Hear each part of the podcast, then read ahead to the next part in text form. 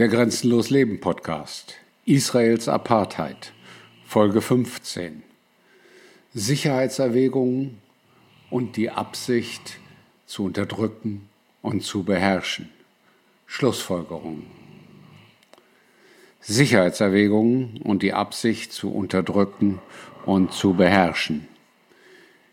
Israel ist nach internationalem Recht verpflichtet, alle Personen, die sich unter seiner Gerichtsbarkeit und Kontrolle befinden, vor Gewalt zu schützen. Im Kontext eines internationalen bewaffneten Konflikts und einer militärischen Besatzung kann es Umstände geben, unter denen die unterschiedliche Behandlung verschiedener Gruppen rechtmäßig ist und nicht gegen das Verbot der Diskriminierung verstößt. Während legitime Sicherheitsbedenken eine unterschiedliche Behandlung von Palästinensern erlauben können, müssen sicherheitspolitische Maßnahmen mit dem internationalen Recht in Einklang stehen und es muss sichergestellt sein, dass jede Einschränkung eines Rechts notwendig und der Sicherheitsbedrohung angemessen ist. Amnesty International hat jedoch dargelegt, dass die israelischen Behörden eine Politik verfolgen, die Palästinensern über einen langen Zeitraum hinweg bewusst und auf besonders grausame Weise diskriminiert, der jedoch keine plausible Rechtfertigung aus Gründen der Sicherheit oder Verteidigung zugrunde liegt. Zum Beispiel gibt es keine sicherheitspolitische Begründung dafür, den Palästinensern dauerhaft und in diskriminierender Weise den Zugang zu ihrem Grund und Boden und ihrem Eigentum, das auf gewaltsame und diskriminierende Weise beschlagnahmt wurde, zu verweigern. Es gibt auch keine sicherheitspolitische Rechtfertigung für die faktische Segregation palästinensischer Bürger Israels durch diskriminierende Gesetze über Planung und Zugang zu Wohnraum oder die Verweigerung ihres Rechts, ihr Eigentum und ihre Häuser zurückzufordern, die auf Grundlage rassistischer Gesetze beschlagnahmt wurden. Ebenso wenig sind willkürliche und diskriminierende Eingriffe in die Rechte palästinensischer Bürger Israels auf Eheschließung und die Ausweitung der Aufenthaltsrechte auf die geehelichte Person und Kinder mit Sicherheitsaspekten zu rechtfertigen, wenn es keine Beweise dafür gibt, dass eine bestimmte Person eine Bedrohung darstellt. Im Zusammenhang mit der israelischen Besatzung des Westjordanlands und des Gazastreifens können bestimmte Einschränkungen der Menschenrechte nach dem humanitären Völkerrecht zulässig sein, wenn sie in gutem Glauben erfolgen.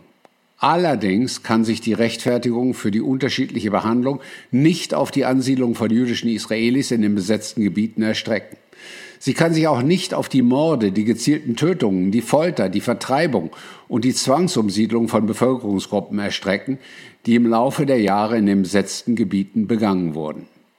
Amnesty International hat nachgewiesen, dass auch andere politische Maßnahmen, die der israelische Staat mit Sicherheitsgründen rechtfertigt, durchweg in grob unverhältnismäßiger und diskriminierender Weise umgesetzt wurden und zu massiven systematischen Verletzungen der Menschenrechte der Palästinenser führten. Dazu gehört die israelische Politik der umfassenden, strengen und langfristigen Einschränkungen der Bewegungsfreiheit im Westjordanland und im Gazastreifen. Schlussfolgerungen und Empfehlungen.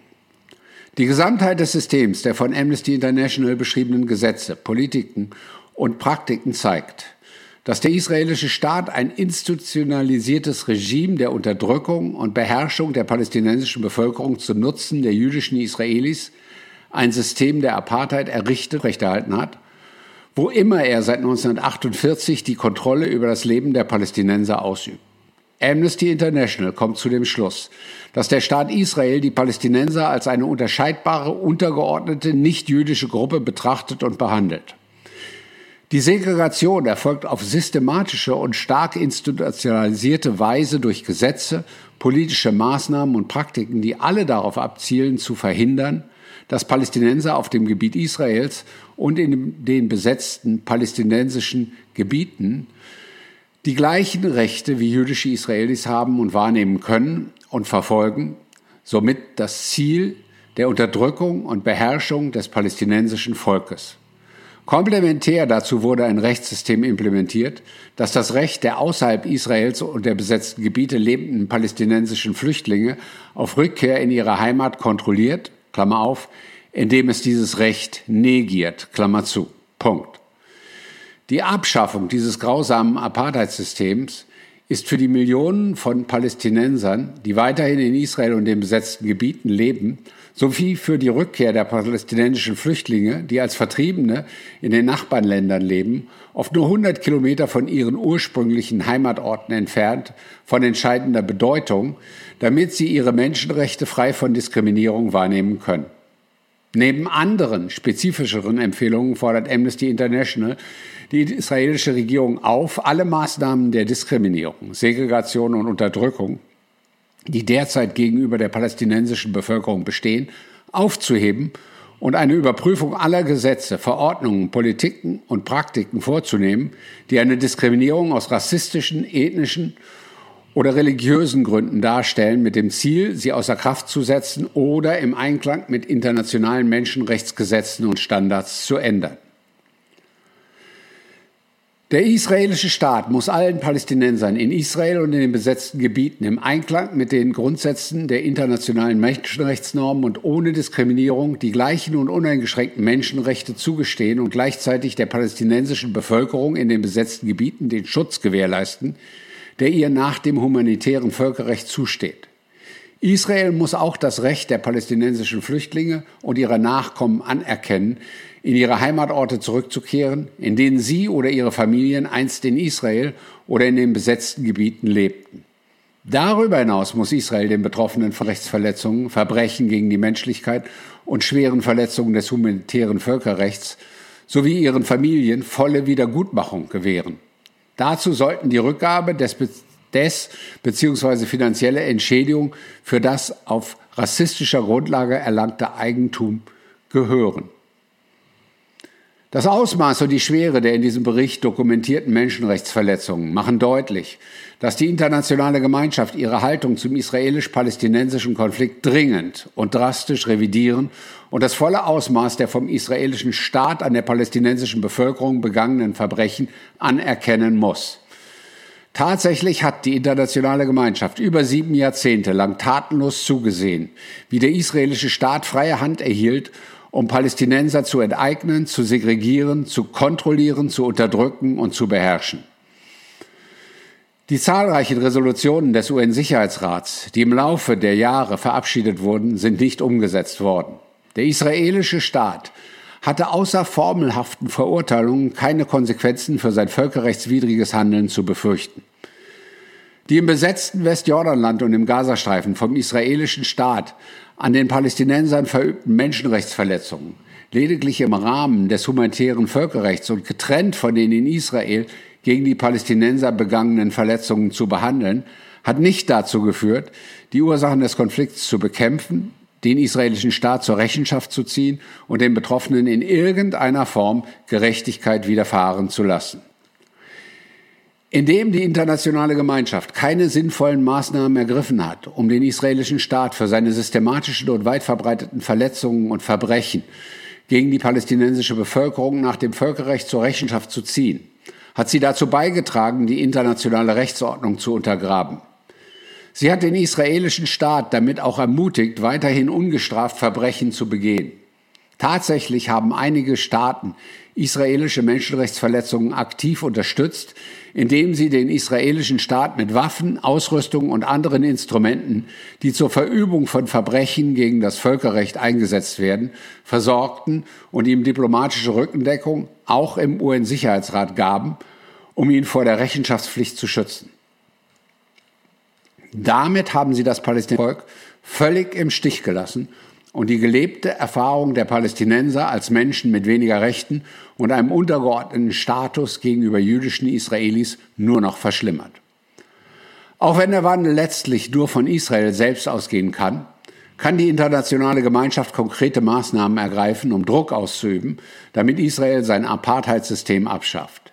Apartheid, die ein Verbrechen gegen die Menschlichkeit darstellt, zieht auch eine individuelle internationale strafrechtliche Verantwortung nach sich, die für Einzelpersonen, Mitglieder von Organisationen und Vertreter des Staates gilt, die an der Verübung des Verbrechens beteiligt sind. Daher sollten sowohl der israelische Staat selbst als auch die palästinensischen Behörden, die internationale Gemeinschaft und der internationale Strafgerichtshof das Verüben des Verbrechens der Apartheid nach internationalem Recht untersuchen. Alle Staaten können die universelle Gerichtsbarkeit über alle Personen ausüben, die im begründeten Verdacht stehen, das Verbrechen der Apartheid begangen zu haben. Diejenigen Staaten, die Vertragsparteien der Anti-Apartheid-Konvention sind, haben sogar die Verpflichtung, dies zu tun und die für das Verbrechen verantwortlichen Personen zu verfolgen, vor Gericht zu stellen und zu bestrafen. Dies bedeutet, dass die Staaten sofortige, wirksame und unparteiische strafrechtliche Ermittlungen durchführen müssen, wenn ihnen begründete Beweise dafür vorliegen, dass eine Person in ihrem Hoheitsgebiet oder unter ihrer Kontrolle in begründeten Verdacht steht, strafrechtlich verantwortlich zu sein oder sie müssen Verdächtige an eine andere Gerichtsbarkeit ausliefern, die dies tun will. Fast sechs Jahre nach der Ankündigung des Internationalen Strafgerichtshofs Anklägers eine vorläufige Untersuchung der Situation in Palästina einzuleiten, kam die Vorverfahrenskammer im Februar 2021 zu dem Schluss, dass sich die territoriale Zuständigkeit des Gerichtshofs in der Situation in Palästina auf die von Israel seit 1967 besetzten Gebiete, das heißt den Gazastreifen und das Westjordanland einschließlich Ostjerusalem, erstreckt. Damit wurde der Weg geebnet für die Untersuchung von Verbrechen, die in den besetzten Gebieten seit dem 13. Juni 2014 verübt wurden. Am 3. März 2021 kündigte die Anklägerin an, dass ihr Büro eine Untersuchung der in den besetzten Gebieten begangenen Verbrechen nach dem römischen Statut einleiten werde. Amnesty International fordert daher die Anklagebehörde des Internationalen Strafgerichtshofes auf, die Anwendbarkeit des Verbrechens der Apartheid im Rahmen ihrer laufenden formellen Untersuchung zu prüfen.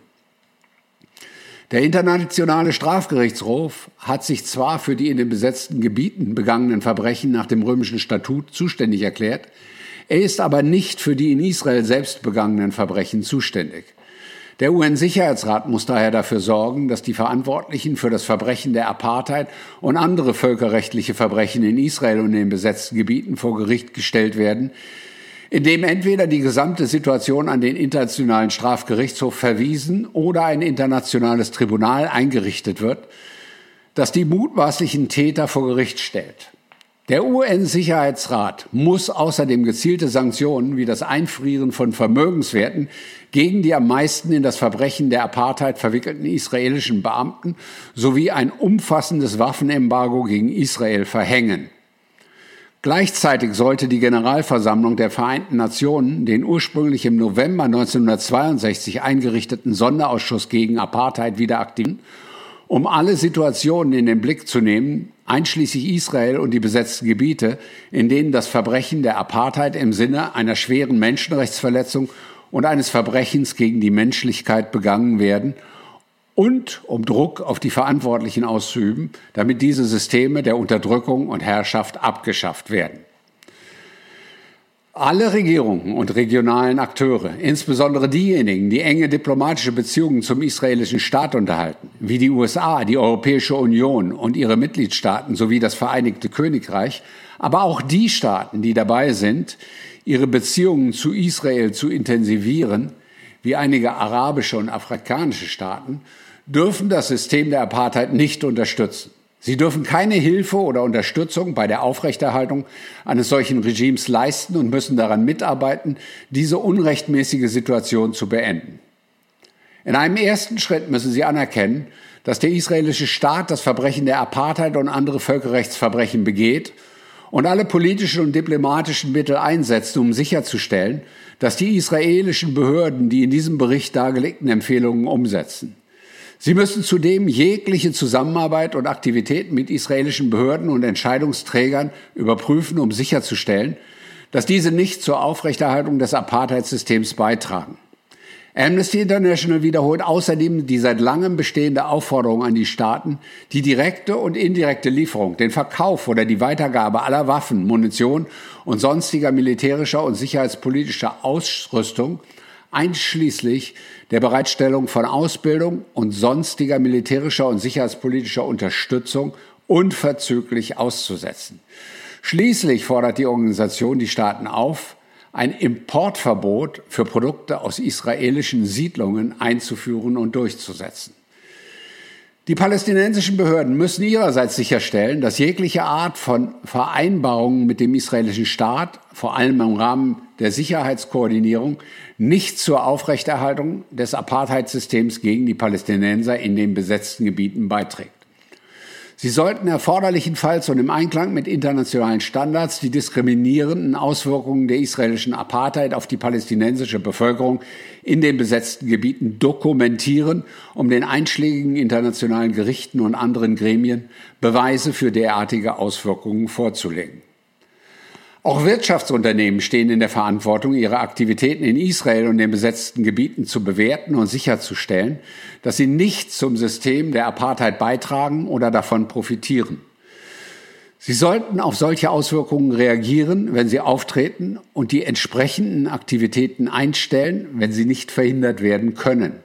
Schließlich müssen sich nationale und internationale humanitäre und entwicklungspolitische Organisationen öffentlich und privat entschieden gegenüber der israelischen Regierung dafür einsetzen, die Diskriminierung und Segregation von Palästinensern in Israel und den besetzten Gebieten durch Gesetze, Politik und Praktiken zu beenden.